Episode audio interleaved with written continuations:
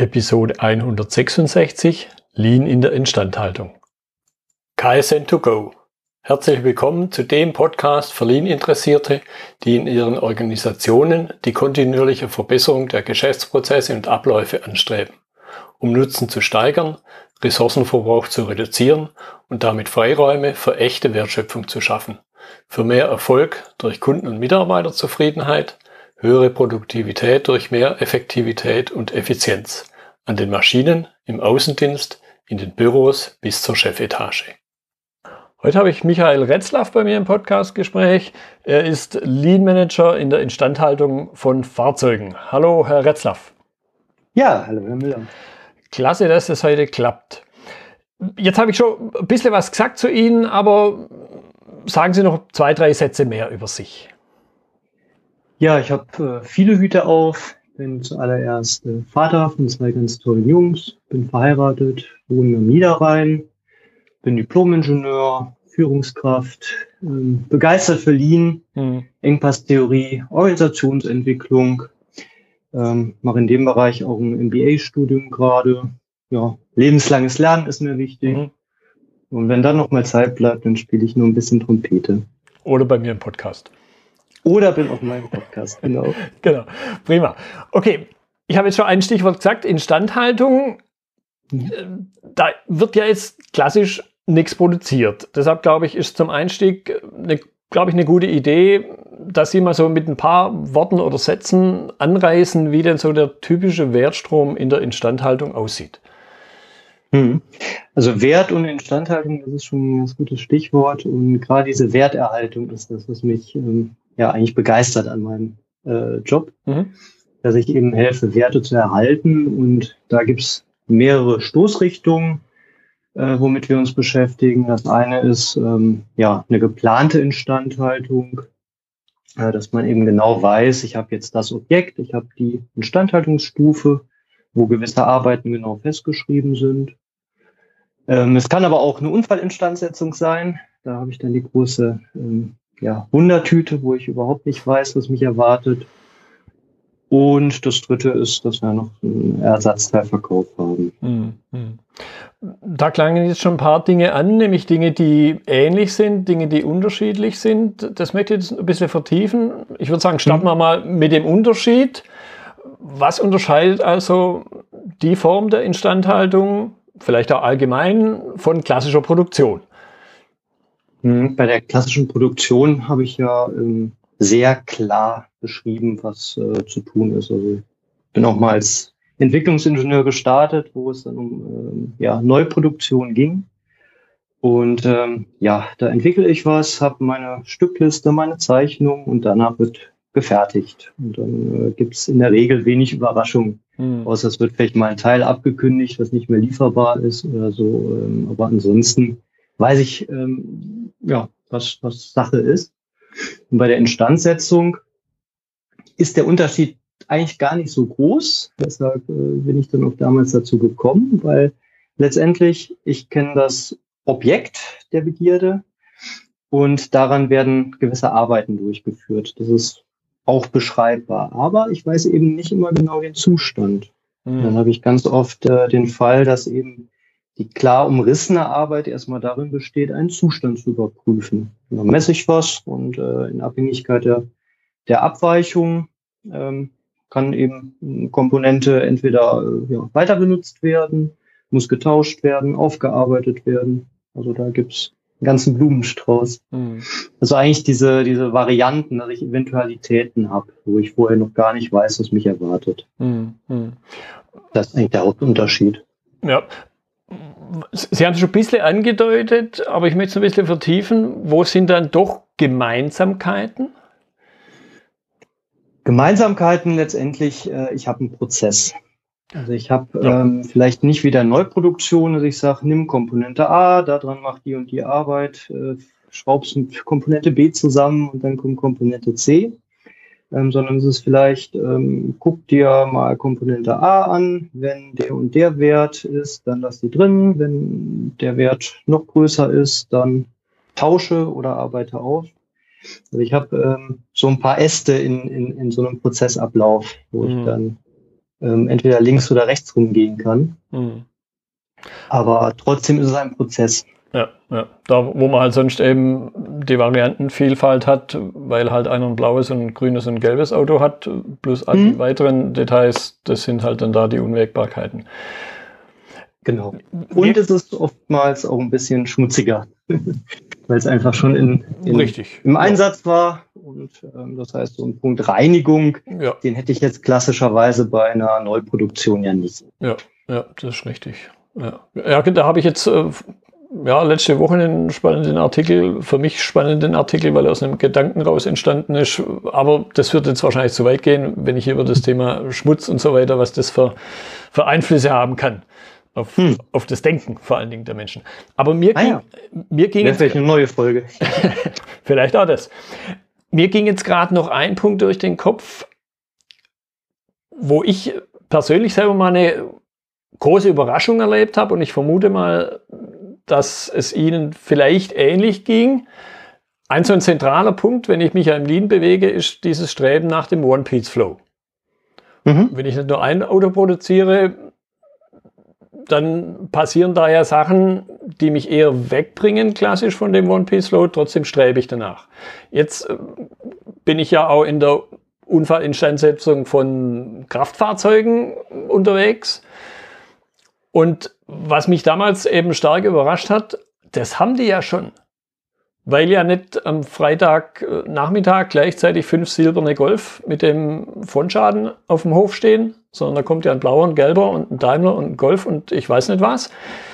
Ich vermute mal, hm. das ist bei Ihnen ähnlich, oder? Dieses One-Piece-Flow habe ich schon. Also ist so eine Vision, nach was ich strebe, habe ich schon. Ist, oder? Ist schon erfüllt. Gell? Ja, ja. Und Sage mal äh, liebevoll, dass wir ja eigentlich eine Manufaktur haben, mhm. wo wir an jedem einzelnen Objekt ähm, ja arbeiten letztendlich. Genau. Mhm. Und, und da fällt ja dann, für mich war das zumindest damals schon auch erhellend, da fällt ja dann so dieses, äh, dieses eine Streben, nämlich nach dem One-Piece-Flow, das fällt dann weg. Und, und dann hatten wir damals durch die heraus, durchaus die Herausforderung, okay, nach was strebt man denn jetzt übergreifend? Mhm. Ja, wobei der Aspekt vom Fluss ja nach wie vor bleibt. Also ähm, ich habe zwar äh, das eine Objekt, was ähm, letztendlich äh, durch seinen eigenen Prozess läuft, mhm. aber da habe ich äh, auch alle Möglichkeiten der, der Störungen, die, die dann auftreten können. Das ist richtig, aber, aber es ja. droht vermutlich nicht die Gefahr, dass man eben, ich nehme das Beispiel von gerade eben, dass ich jetzt erstmal so lange warte, bis ich fünf mhm. silberne Golf auf dem Hof habe, die ich dann nee, alle, die ich dann alle in Silber spritze. Das ist wahr. Auf die Idee wird jetzt mal an der Stelle vermutlich kaum jemand kommen. Ansonsten in der klassischen Produktion haben wir immer so einen leichten Hang zum Batching. Also sprich, ähm, ja. gleich, gleiche Sachen zu sammeln und weil man dann vermeintlich glaubt, es geht dann besser und schneller, wenn ich sie alle gleichzeitig mache. Das ist wahr. Ja, okay. Gut, jetzt ein bisschen vertieft nochmal, speziell, beziehungsweise angefangen haben wir im Grunde ja noch gar nicht damit. Was sind dann Ansatzpunkte für Lean in der Instandhaltung?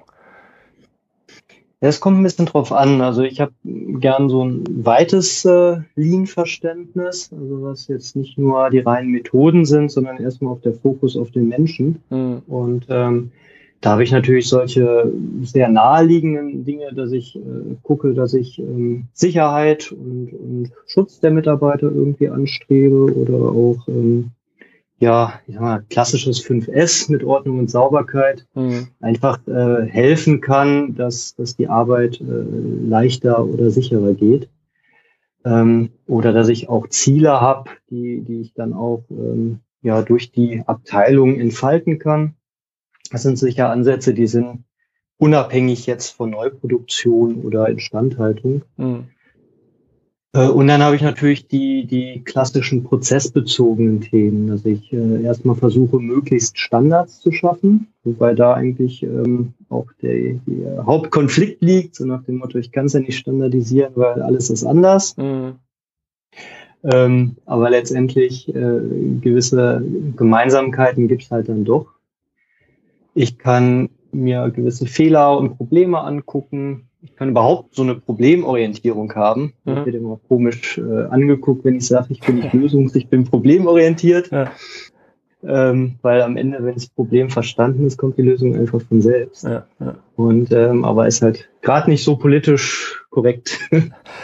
ja, kenne ich. sozusagen. Ja, ja. Na, ähm, dann, dass wir dass das Arbeiten ähm, ja sich irgendwie selber steuern. Also ich sage, ich äh, habe hab so eine harte Ver Verknüpfung. Das äh, ist sicherlich nochmal so ein Ansatz, wo wir noch zu wenig gemacht haben, aber was man sich auch denken kann, dass ich in so eine Pull-Logik gehe. Mhm. Ähm, ja, das sind so die, die Themen, die letztendlich, oder, oder auch so ein Thema Line-Stop. Es ist zwar keine Linie, die jetzt, äh, oder kein, kein Fließband, was äh, fließt und ich halte dann alles an, aber dass ich sage, ich gebe äh, an den nächsten Prozessschritt keine fehlerhafte Arbeit mhm. weiter. Mhm. Das ist letztendlich auch vergleichbar. Ja, ja. Hat man dann auch ähnlich, ähnlich hohe Arbeitsteilung, dass halt Mitarbeiter sich auf einzelne Themen spezialisieren? So wie ich jetzt halt in der klassischen Produktion mhm. halt irgendwo, ich baue einen Motor und ich baue ein Getriebe und ich baue die Innereien ein und solche Dinge? Ja und nein. Also ähm, auf die einzelnen Objekte ergibt sich das in der Regel äh, mit der Arbeitsteilung. Gut, ich habe natürlich auch, ob ich jetzt äh, eher, eher ähm, ja, den Schlosser mir angucke oder mhm. nachher einen Elektriker, das sind dann schon äh, auch ja, vom Fach äh, vorgegebene Arbeitsteilung. Aber letztendlich ähm, ja, sind alle, alle Handwerker, die wir so haben, äh, schon fast Künstler. Mhm weil sie äh, doch ähm, ja sehr über, über den Tellerrand hinaus gucken können und ähm, ja, es sind nicht diese, diese klassischen Aufgaben, dass ich sage, du machst jetzt wirklich nur diesen kleinen Teilbereich mhm. Und man versteht das Gesamtsystem dann gar nicht mehr irgendwann, wenn man es jetzt äh, so extrem treibt. Mhm. Verstehen sich die Menschen dann auch eher als Handwerker? Vermute ich mal fast, oder? Ja, ja, ja. ja. Okay. Ja, ja.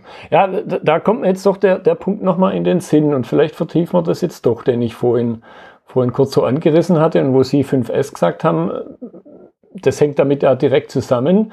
Der Gedanke, mhm. der, der mir da begegnet ist, und da, da hatte ich schon auch wieder ein Aha-Erlebnis, wo jemand meinte, ja, in bestimmten Branchen gehört dieses Ich mache mich schmutzig bei der Arbeit schon fast zum Selbstverständnis.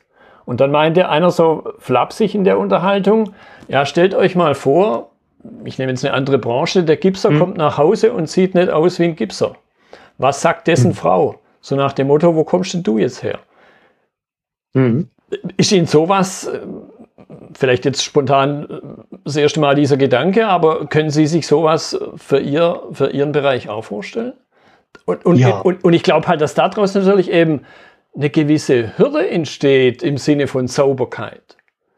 Weil ich es gewohnt bin, es gehört für mich dazu in dieser Branche, dass ich mich dreckig mache. Und alle erwarten, nur wenn ich mich dreckig mache, haben die anderen das Gefühl, hey, da schafft einer was.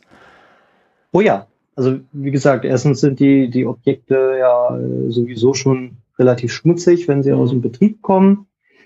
Ähm, dann hat man auch immer auch mit Öl zu tun und äh, allerlei äh, weiteren Flüssigkeiten. Und ähm, wenn man dann auch noch Produktion in Hallen macht, die irgendwann 1880 äh, gebaut wurden, ja. Dann äh, ja ist so eine wirkliche Produktion, wo man vom Boden essen kann, ähm, schon daher nicht gegeben. Mm, mm, mm. Okay, vertiefen wir noch ein bisschen Herausforderungen, beziehungsweise Unterschiede im Sinne von Herausforderungen. Was zeichnet Ihrer Ansicht nach Instandhaltung besonders aus, jetzt im Lean-Kontext, wo es vielleicht, ja, sagen wir mal, schwieriger wird? Ich habe es eben schon mal ein bisschen angesprochen, ist das Thema Standards, mhm. dass man eben diesen, diesen Glaubenssatz, es ist ja alles eh anders, deshalb brauche ich gar nicht mit Standards anfangen, mhm. Ähm, dass man das aus den Köpfen bekommt. Okay. Dass man eben sagt, okay, jedes Einzelne für sich genommen ist zwar anders, aber ich, ich bringe mal so als Beispiel, hier, du bist ein Mensch, ich bin ein Mensch, du hast viele Haare, ich habe wenig Haare, ich habe eine Brille, du hast keine, aber irgendwie können wir trotzdem sagen, wir haben zwei Arme, zwei Beine, einen Kopf mhm. und ähm, das bleibt ja gleich. Ja, ja. Ja, ich könnte mir vorstellen, es hängt auch ein bisschen im Allgemeinen damit zusammen, dass der Mensch natürlich auch eher ein Tier ist, das eher auf Unterschiede reagiert. Ja, definitiv. Ja. Und da sind wir richtig gut drin. Also auch genau zu erkennen, wo sind jetzt ähm, ja, im Detail die Unterschiede an jedem einzelnen Objekt äh, zwischen verschiedenen Typen. Also das ist wirklich gut. Das kann man auch für seinen Vorteil sicher nutzen. Es hilft aber beim Standardisieren nicht. Mhm. Das ist da erstmal hinderlich.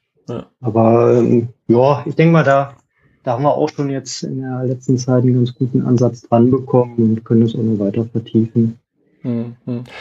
Jetzt, jetzt nochmal diesen, diesen Punkt mit der, mit der Vision, mit dem One-Piece-Flow, was ja im Grunde einer der, eins, eins der Prinzipien ist. Gibt es da jetzt irgendwas Zentrales, was in der Instandhaltung diese Rolle übernimmt, diesen, diesen visionären Charakter, diese Karotte, die ich immer vor der Nase habe, mhm. nach der ich strebe, aber im Grunde weiß, ich komme da nicht hin. Gibt es was Vergleichbares trotzdem? Ich weiß nicht, ob ich dafür für alle sprechen kann. Ähm, bei uns habe ich jetzt erstmal die Durchlaufzeit dazu hm. erkoren. Also ich sage, dass ich versuche, eine möglichst kurze Durchlaufzeit äh, zu erreichen.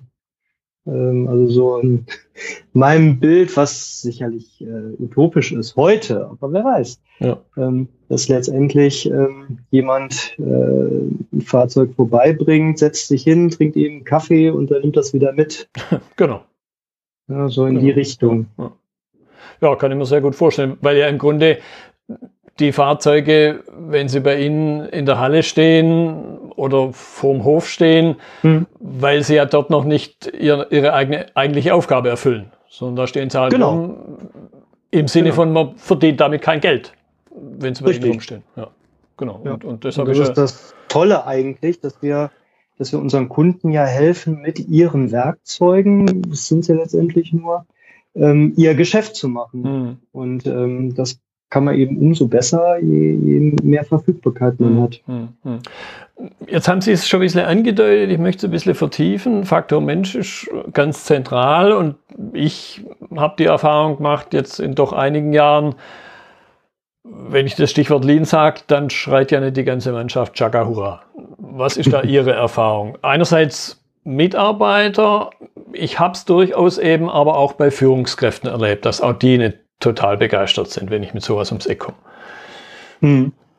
Da muss ich sagen, habe ich jetzt keinen größeren Unterschied äh, festgestellt. Also ob ich jetzt mir die ähm, Führungskräftekollegen angucke oder eben die Mitarbeitenden.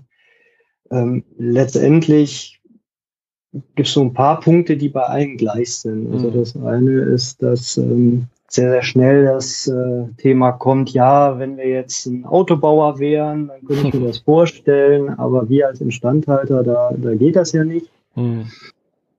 Ähm, das ist eigentlich so das, das Hauptgegenargument oder die Hauptskepsis. Dann vielleicht noch dieses Thema, ja, schlanke Produktion, am Ende haben wir alle Magersucht.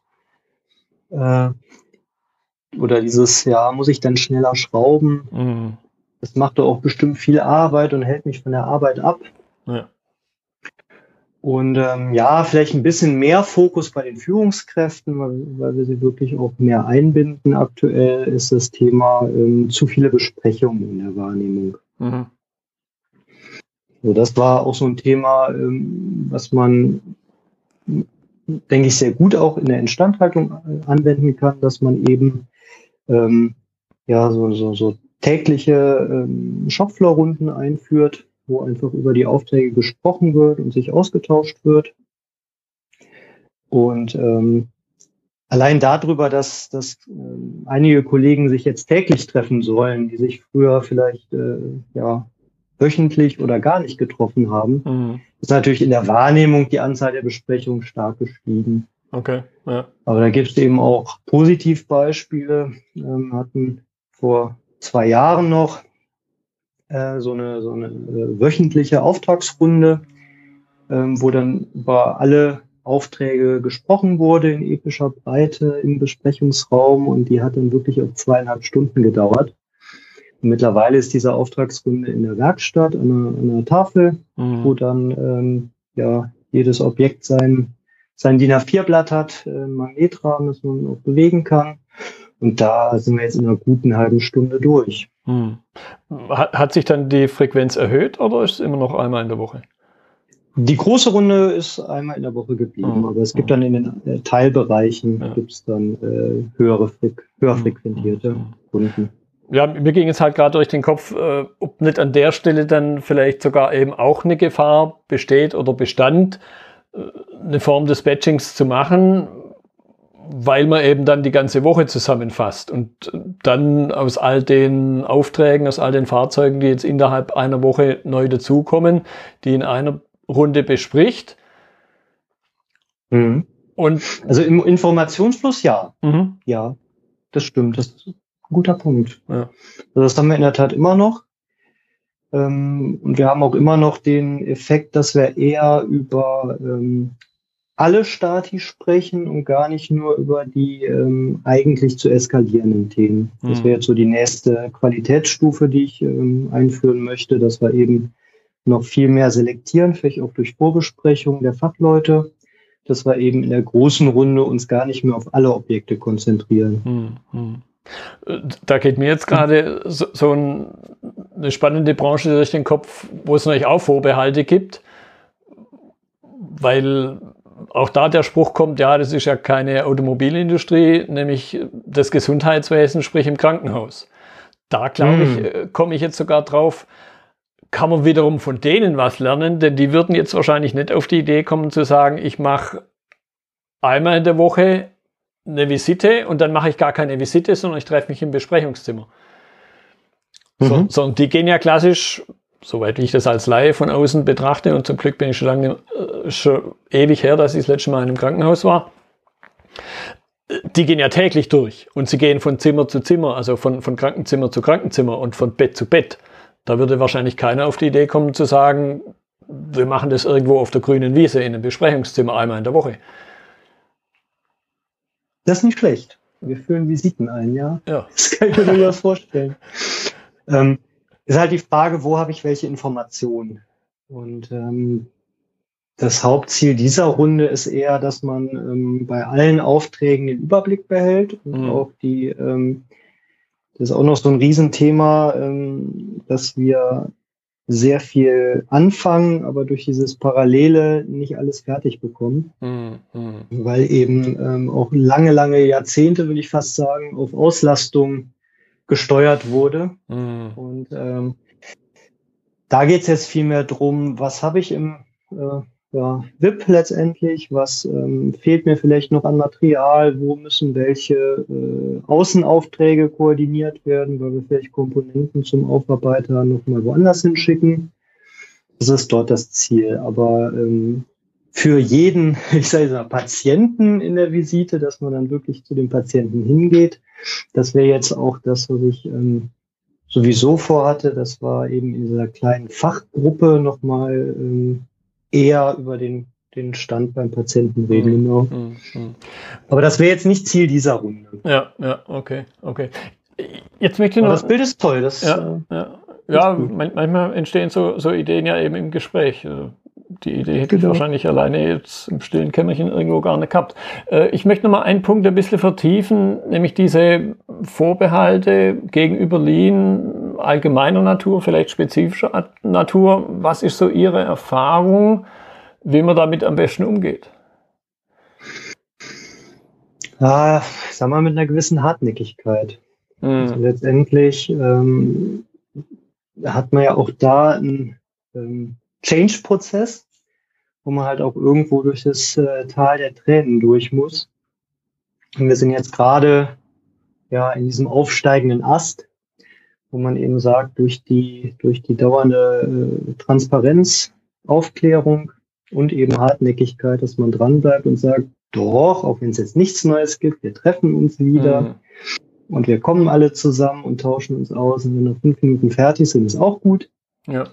Ähm, aber dass man eben nicht locker lässt und, äh, und dabei bleibt. Mhm. Und dass man eben auch äh, ja, Beispiele oder als Beispiel, als Vorbild ähm, vorangeht. Und äh, da ist dann eben auch der eigene Büroschrank einigermaßen äh, sortiert und aufgeräumt. Ja, Ja, ich, ich glaube, das, das hat dann auch viel mit dem zweiten, vorhin habe ich gesagt, menschlichen Tier, was eher auf Unterschiede reagiert, stark reagiert. Andererseits ist der Mensch natürlich ein starkes Routinetier. Ich glaube, das ist auch eine nicht zu unterschätzende Hürde. Oh ja, ja. Die, die halt irgendwo drin steckt, die zwar einerseits auch große Vorteile hat, nämlich wenn ich eine neue Routine habe, dann hält es klassischerweise eine Weile. Aber es ist natürlich halt auch eine Sache, die mich äh, abhält von der Veränderung an sich. Ja, genau. Da haben ja ähm, Chip und Dan Heath in, in, ihrem Buch Switch, die haben ja ähm, dieses Bild vom Elefanten und mhm. dem Reiter geprägt. Ja, ja. Meinst, sagst so dieses Unterbewusste, das Gewohnheitstier, letztendlich der Elefant. Wenn der in eine Richtung geht, da kann man als Reiter noch so viel Überzeugungsarbeit äh, äh leisten wollen, ja. Äh, das klappt erstmal nicht. Ja, da ist halt ein Elefant und, dann doch kein Pferd. Ja, genau. Und dann ja. wurde eben dieses, dieses dritte, die dritte Komponente ist halt der Weg. Und da ist eben auch ein Ansatz dran, dass man sagt, wie kann ich den Weg möglichst so vorbeschreiben, äh, dass es eben dem Elefanten möglichst einfach äh, fällt, dem zu folgen. Mhm. Ja, und ich würde sagen, ihm auch halt zu vermitteln, beziehungsweise dann eben den Menschen zu vermitteln, was habe ich denn davon? Wo sie vielleicht jetzt auf den ersten Blick äh, es ihnen nicht ins Gesicht springt und, und sagt, hier, das hast du davon. Und, und, und da sehe ich persönlich dann auch einen Teil der Aufgabe der Führungskräfte, genau das zu vermitteln. Absolut, ja. ja okay. So zum Abschluss noch eine Frage, die ich auch immer wieder adressiere, weil ich glaube eben da auch dann für die Zuhörer, ich nehme mich da nicht aus, immer noch mal ein Lerneffekt entstehen kann. Was würden Sie sagen, was lässt sich, welche Erfahrungen, welche positiven Erfahrungen lassen sich aus der Instandhaltung wieder in andere Dinge, in andere Bereiche, in andere Branchen, was auch immer übertragen? Mhm. Also das, was ähm, mich am positivsten überrascht hat, ähm, wo ich ja letztendlich dann aus einer anderen Branche kam, ist die Flexibilität. Dass man eben sagt, okay, ich rechne mit dem Unbekannten, ich weiß halt nicht, was mich erwartet, aber das ähm, ja, bringt mich jetzt nicht völlig durcheinander, sondern das ist dann der Normalzustand. Hm. Wo es dann ja wieder hilfreich ist, das ist auch so eine Argumentationskette, die ich immer sage, wenn es um Standards geht, weil ja der ein oder andere dann sagt, ah, bleib mir doch fort damit, ich, ja. es wird mir sonst langweilig und ich sage, hey, kein Problem spannende Sachen kommen von alleine, die Sonderfälle. Aber es ist doch gut, wenn man dann die Routine drauf hat und da nicht groß seine Energie da reinstecken muss. Mhm, das stimmt. Vermute ich mal, ist bei Ihnen wahrscheinlich ähnlich. Ja, wie gesagt, im Moment ist gefühlt in der Wahrnehmung der, der Mitarbeitenden noch ähm, alles äh, die Überraschung. Aber äh, letztendlich ist genau das der Übertragungseffekt, dass man mhm. sagt, eigentlich ist das dann ja der Standard. Mhm. Und ähm, ja, das fand ich, fand ich eigentlich immer, oder das finde ich nach wie vor ähm, wirklich ähm, toll. Also da wird dann eben auch ähm, ja nicht groß auf die Uhr geguckt äh, oder ähm, ja, solange die Arbeit da ist, sind da alle Mann dabei. Hm, hm, okay. Das ist dann eher Thema, wenn man mal Material nicht hat, das ist auch noch so ein schwierigeres Thema im Vergleich zur Neuproduktion, dass ich eben Varianten im Bauch habe und ähm, ja, weiß eben erst, wenn ich ihn aufgemacht habe, was da drin steckt. Ja, ja, ja. Und dann fehlt vielleicht auch mal was. Mhm. Und dann muss ich warten und das frustriert, wenn man dann nicht weitermachen kann. Ja, das denke ich mir. Aber es ist eben dann ja der Ansatzpunkt, äh, die Idee von Paul Akers, Fix what bugs you, ja. sich genau auf diese Themen zu konzentrieren. Wo nervt es mich? Wo hält es mich von, von dem Fortschritt ab? Mhm. Ja. Okay. Herr Rettlaff, ich danke Ihnen für Ihre Zeit. Ich gucke mal so Richtung Uhr, ziemlich genau eine halbe Stunde. Ja, sehr gut. Auch da waren jetzt wieder ein paar neue Gedanken dabei, die, glaube ich, eben alleine, wenn man was durchs Hirn dreht, so gar nicht entstehen können. Ja, vielen Dank für die Möglichkeit, das mal auszutauschen. Hat Spaß gemacht. Prima.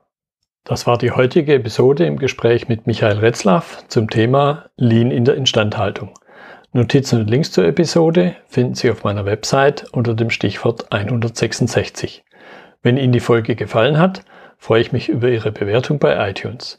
Sie geben damit auch anderen Lean-Interessierten die Chance, den Podcast zu entdecken. Ich bin Götz Müller und das war KSN2Go.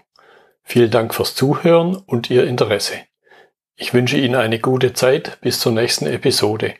Und denken Sie immer daran, bei allem, was Sie tun oder lassen, das Leben ist viel zu kurz, um es mit Verschwendung zu verbringen.